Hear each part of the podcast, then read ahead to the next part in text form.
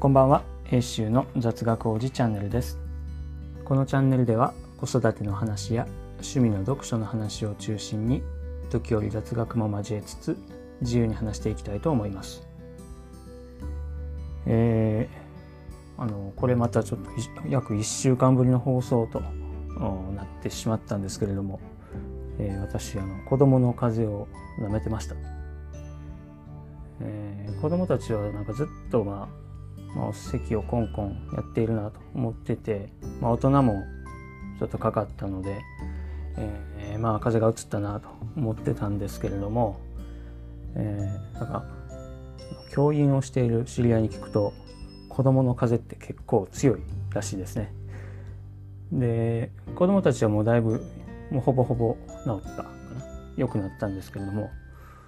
大人の方が長引きましてあのちょっとあまりにも苦しい。熱はないんですけど苦しいので医者に行ったら咳喘息ですと言われましてあの私あの気管系の風邪なんか、ね、大人になるまで引いたことなかったんですけどもお子供がいるとこんな風邪にもかかってしまうのかと思いまして。まああのちょっとコロナの後で流行ってる風邪の種類も変わってきたのかなと。コロナではないにしてもインフルでもないにしてもちょっとかかる風邪の内容が変わったのかなとかまあそれは勝手に思ってるだけなんですけどもまあそんなこともあってちょっと先週先週は結構まあ辛い1週間でしたというところでまあ今はだいぶ良くなってはきたんですけれどもえー、まあそんな女であまり、えー、花、まあ、久々なんでどんな話をしようかなというところなんですけども。ままああの珍しくと言いますかあの、まあ、時事ネタの方でちょっと話をしてみようかなと思うんですけれども。あの、まあ、回転寿司屋さんであれ醤油差しでしたっけ、えー、あの醤油差しをペロペロしてしまいまして、えー、それをまあ SNS に流して、えー、ひどい目に遭ってる、えーまあ、ひどい目に遭ったのがあの回転寿司屋さんの方ですけども、えー、ペロペロしてしまった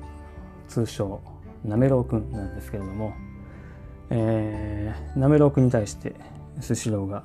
6700万円の損害賠償を求めたと、まあ、そんなニュースが、えー、ありました。でなんかあのなめろうくんはその後、まあ、高校生だったそうなんですけれども、えーまあ、その後高校を中退したということで、まあ、中卒になってしまったわけなんですけれども。まあうんまあ誰が悪いって言って彼が悪いんですけどまあちょっとかわいそうかなとか思いながら聞いてました。まあ少なくとも、うんねまあ、高校ぐらい卒業して、えー、させてあげたらいいのにとかまあ、思ってたんですけど、まあ、それを、まあ、辞退諦めたということで、まあ、まあ社会的制裁っていうのはまあ終わってるのかなと、まあ、どうしても高卒の、まあ、資格が、まあ、欲しくなったら、まあ、定時制に通い直すということもできるのでまあうんまあこれはしょうがないかなみたいに思ってたんですけども、まあ、こういったこのことをまあ、大阪では、えー、まあ、アホのこと言いまして、えー、まあ、大阪で全部そういうのか、まあ、私が今たまたま思いついた概念かはあ何とも言いませんがまあアホな子なんですね。だけどまあそこまで悪意を持って言ってるわけじゃなくて、まあ、世の中には一定数そういう子もいるよということでまあそれも含めて世の中なんで、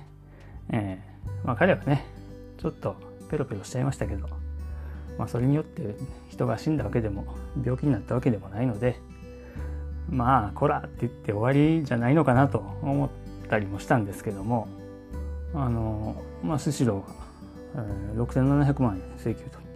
ということで、まあ、損害額はもっと何億円とか十何億円とかまあちょっと忘れましたけどある中で、えー、それだけ請求するということを決めたみたいなんですけれども、まあ、ちょっとこの金額を聞いてね私としてはどうかなと思いました。うんまず払えないですよねと。で、ね、今でこそスシローは被害者の立場を取ってますけど、まあ、法律って本来は弱者保護であって、まあ、被害者を守るための法律ですけれどもまあね天下の上場企業と、ね、高校を辞めた中卒の男の子でどっちが強者でどっちが弱者かと言いましたらまあ言うまでもないというところもあって、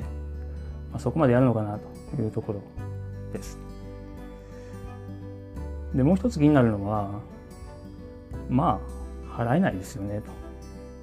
と払えないこと分かってやってますよねということで、えー、基本的にこの事故トラブルで起きた損害っていうのは請求できない。のは初めから分かってた話で。ということはまあ上場企業としてはまあ、ちょっとでも損害を少なくするような努力をすべきだというふうな、まあ、そういうゲームのルールに変わってるはずなのに、まあ、損害がこんだけ出ましたって言ってどんどん積み上げていって請求だっていうのはちょっとそれは訴訟のためにわざと損してませんかと、営業人としてちょっとサボってませんかというような見方もできるんじゃないかなと思います。なのでなんかこれ損害が10億円あって、まあ、結局訴訟とかしたら、ね、損害賠償金1000万ぐらいに、まあ、適当ですけどなるのかなというところ、まあ、この辺りが着地点かなと、まあ、勝手に想像してるんですけども、まあ、差額の9億9000万円、ね、もう訴訟が終わった後にちょっと株主の方から経営陣に対してこれだけの損害が出ると分かっていながらなぜあの損害を減らす努力を怠ったんだと。会社に金を返せと、えそういう訴訟をぜひ、え求めていってやってほしいなと、あんまり弱い者いじめばっかりせずにちょっと、ねえー、いじめてあげてほしいなというような気もします。まあ、なんかね、あのスシローは一時ね外資系にファンドに買収されてまあ、決算書をぐちゃぐちゃにされて、まあ、再上場してというところで、ちょっとその過程で、まあ、人間の心を失ってるんじゃないかと、まあ、私は勝手に悪く見てますので、まあ、こういったことを言うんですけれども、まあ、ね、世の中にアホな子もいるんで、それはそれでしょうがないと思いつつ、まあ、とはいえ、ね、悪いのはなめろくんなんで、まあ、ちょっとやいと、やいとじゃないわ。えー、と据えたると気を据えたるぐらいでいいのかなというふうに、まあ、私はちょっと、まあ、あの優しい人間なんでそういうふうに感じたニュースでございました。あのただの感想なんですけれども今日はこの時にしたいと思います。皆さん聞いていただきありがとうございました。えー、それではまた。Have a good night.